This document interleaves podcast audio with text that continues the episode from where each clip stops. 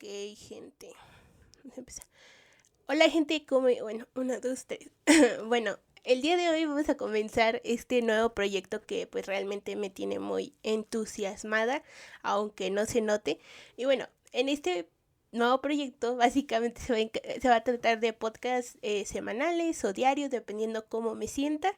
Y bueno, el día de hoy quise empezar este proyecto, proyecto con un tema el cual pues eh, me ha llegado a pasar, o creo que a la mayoría nos ha pasado a lo largo de nuestra niñez, eh, adolescencia y, e incluso una vida adulta, que es el tema de, la autoestima o el cómo comentarios que hace nuestra propia familia nos llegan a afectar en nuestro desarrollo, eh, pues desde la niñez hasta una vida adulta básicamente, pues es un tema que creo que a todo el mundo nos ha pasado, que en una reunión familiar existe la típica comparación entre primos que te llegan a decir como de, oh, mira, este, qué bonita está tu prima, o, o mira qué trabajador es tu primo, o mira lo que ha logrado tu primo, o mira lo que ha hecho tu primo o tu prima.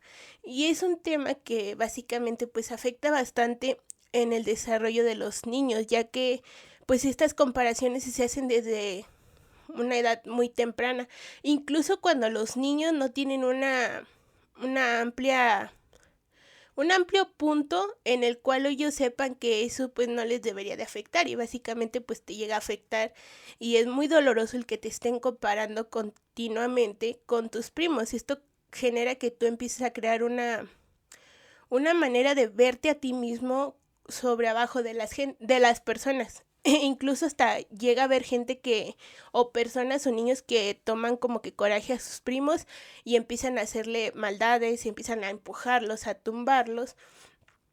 Y es una manera muy triste realmente, o sea, el que te estén comparando continuamente pues crea inseguridades, crea problemas en el desarrollo con las demás personas, te hace ser muy inseguro y a mí me llegó a pasar, pero pues afortunadamente hay etapas en las que me siento bien, etapas en las que no me siento bien, pero continuamente trato de salir adelante, trato de cambiar esos ciclos, cerrar esos ciclos y empezar a decir, güey, pues yo soy una, una verga, soy una persona muy chingona y yo puedo, yo quiero y pues creo que también eh, eso afecta. Otro de los puntos también que me da mucho coraje o me da mucho, como mucho, ay, jiribilla, por así decirlo, es cuando eh, hay un bebé chiquito, un niño chiquito y no sé, tu tía que no ves hace cinco meses, seis meses, eh, llega a tu casa o la ves en alguna reunión familiar y el primer comentario que hace es, ay, mire, ese niño está muy gordito, ay, mire qué gordito está el niño, ay, mire qué flaquito está el niño. Güey, son niños, ¿por qué hacer ese comentario? O sea, no sabes que a los niños les llega a afectar esos comentarios que tú haces acerca de su físico, porque desde una temprana edad te empiezan a meter eso en la cabeza de que estar gordo está mal, estar flaco está mal, güey, ¿cómo quieres que esté? ¿Cómo vergas quieres que, que esté para caerte bien? ¿Te has visto tú en un espejo? ¿Te has observado tú cómo te ves? No, ¿verdad? Entonces, bueno, es uno de los comentarios que más, más veces este, hacen y más veces te hacen sentir mal. A mí me lo llegan a hacer, me lo llegan a hacer y créeme que es realmente doloroso porque tú no sabes qué qué fantasmas tiene la persona para tratar de salir adelante de esos problemas alimenticios. Así que no hagas esos comentarios si quieres ser feliz y si quieres caer bien, porque pues realmente no, no te importa, güey, no te importa el cómo esté la persona. Eh, los problemas de interacción, mm, a mí me llegó a pasar muchas veces por, o sea, el querer hacer algo me lo limita porque pues me siento mal eh, para iniciar a hacer este podcast realmente lo pensé demasiado, bastante tiempo. Eh, llevo una semana tratando de hacer las cosas. Ayer tenía ganas y hice el. Y créeme que es muy, muy triste hacer esto. El poder interactuar con personas, el poder ligar ya a una edad grande es realmente eh, triste porque pues no tienes la seguridad o no te la fomentaron. De ahí viene el, el punto al que quiero llegar, que es muy importante que los padres, este, desde una edad muy temprana empiecen a fomentar el autoestima de los niños, que los dejen vestirse como ellos quieran, eh, ponerse lo que ellos quieran, jugar con lo que quieran. Güey, un niño de cuatro años no va a saber que está mal jugar con muñecas. Una niña de cinco, tres años no va a saber que está mal jugar con carritos. Güey, esos niños solo quieren jugar. Y de ahí empiezan muchos problemas, que es como si le dices a un niño, güey, eh, vas a ser maricón porque es la palabra que más usan los papás por jugar este, a las muñecas o juntarte con niñas, ahí empieza un cierto rechazo de los niños hacia las niñas y puede que ese rechazo se convierta en algo más grave a una edad un poco más grande. La falta de confianza que existe en muchos de los adolescentes y lo he visto y lo hemos visto en videos de TikTok, videos de YouTube, publicaciones de Facebook.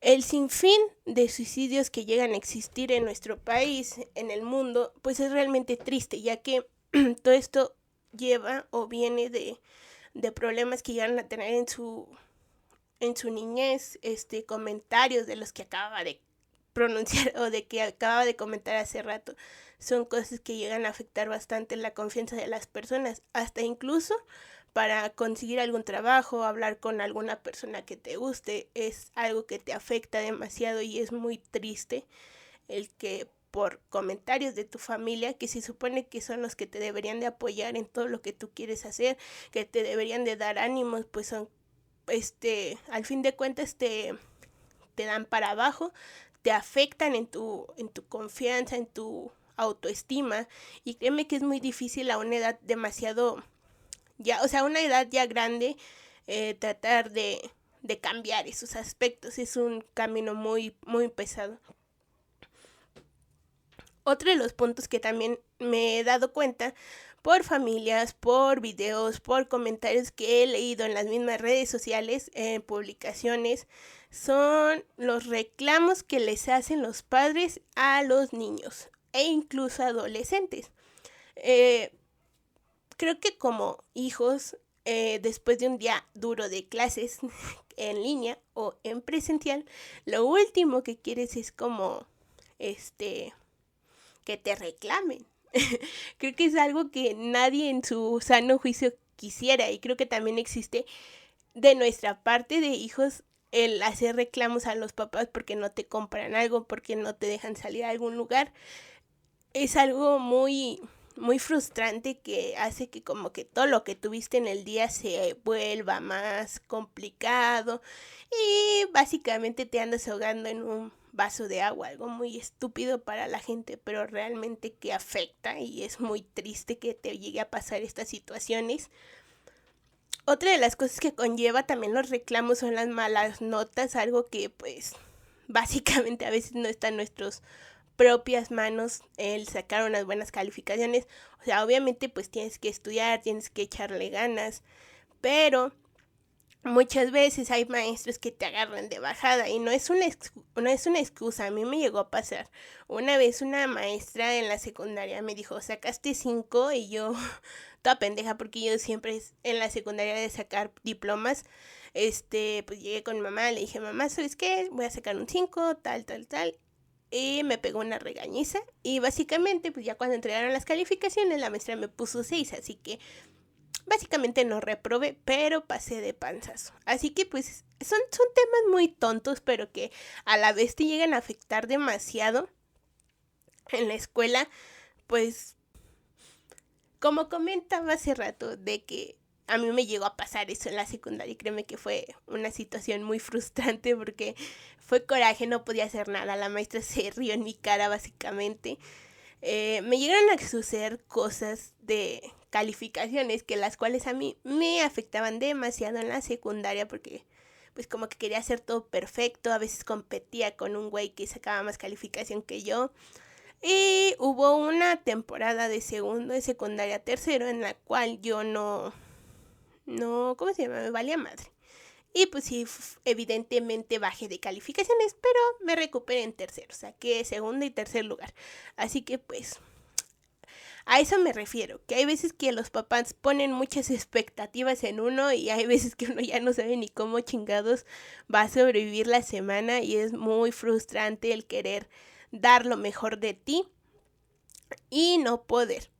A todo esto viene desde la infancia, o sea, básicamente viene desde la infancia, el querer hacer todo bien, el querer eh, ser mejor que tus primos o compararte con tus primos, que es básicamente lo que te enseñan, tanto física como en los logros que han tenido ellos, pues es algo que afecta demasiado a los a los niños.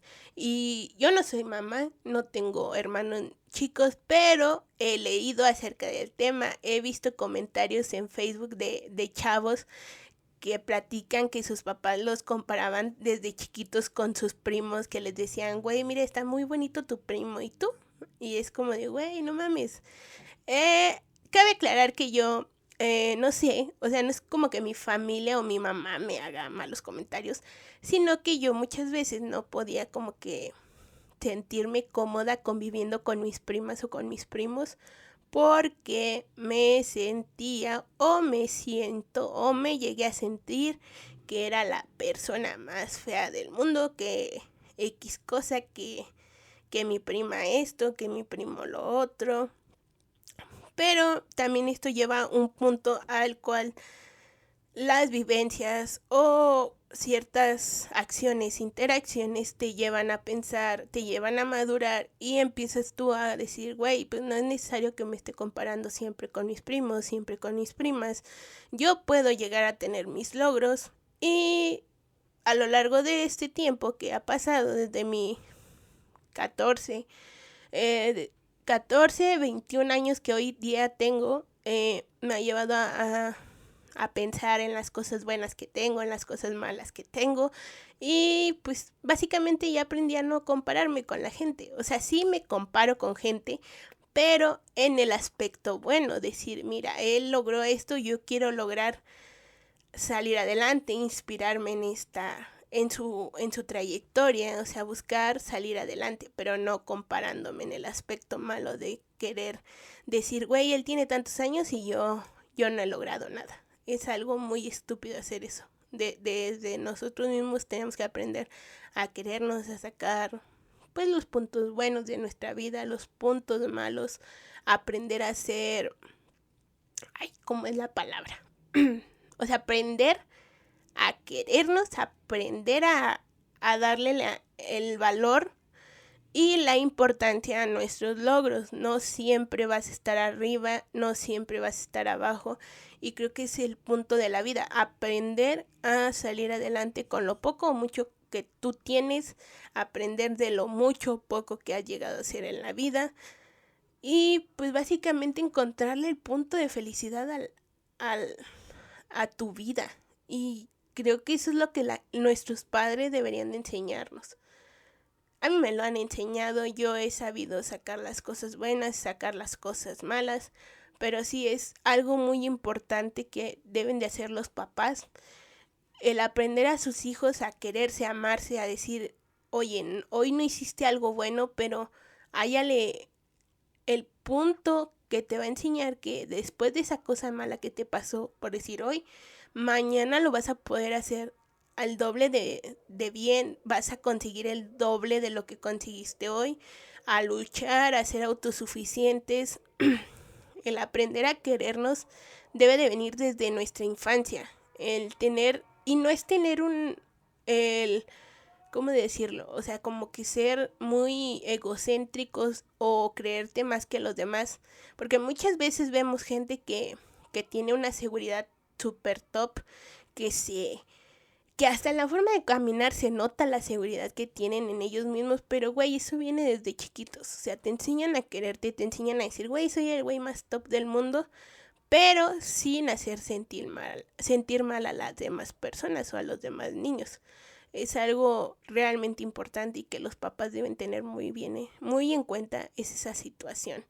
El enseñar a nuestros hijos, yo no quiero hijos, pero mis sobrinos, primos, lo que quieras, a quererse desde chiquitos, decir, güey, tú estás bien bonita, tu hermana está muy bonita, pero siempre dándole la importancia o el valor a cada uno de los niños.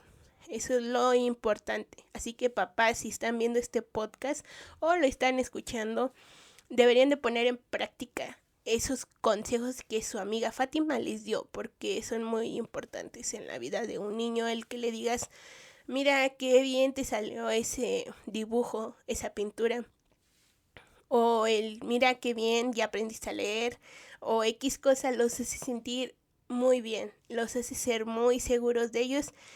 Y creo que la generación de ahora somos el futuro para que nuestros hijos en un futuro, valga la redundancia, se sientan bien, haya menos suicidios, menos, menos bullying eh, y menos violencia intrafamiliar, ya que en, nosotros como, como adolescentes adultos, eh, si tienes 15, 16, 17, 18 años, etc., etc., creo que es el momento de que tú, eh, o si ya tienes hijos a temprana edad, tú les enseñes lo que te hubiera gustado que te enseñaran o les diga los comentarios que te hubieran gustado que te dijeran tus papás a la edad que ellos tienen. Así que también, si tienes hermanos, también no siempre vas a tener que hacerlos sentir mal, no porque sea el más chico, te vayas a querer hacer sentir el superior. Enséñales que son importantes, quiérelos, ámalos, respétalos. Y bueno, hasta aquí llegó el tema del día de hoy. Me pone muy feliz eh, hacer este tipo de, de contenido, ya que me parecen temas muy importantes, muy interesantes. Y bueno, dejen en la caja de comentarios ahí abajo qué temas les gustaría que abordara en el siguiente podcast. Y denle like a la página, síganos en nuestras cuentas de TikTok, de Facebook, de Instagram, porque ahí estaré subiendo más contenido eh, de diferente tipo, así que si te gustó este podcast, darle like. Y bueno, ya es todo, ya me voy, porque ya me voy, pero... Recuerden, hagan sentir bien a los niños, háganlos sentir como a ustedes les gustaría que los hayan hecho sentir de pequeños. Así que yo soy su amiga Fátima y esto fue el PodFat. Hasta luego.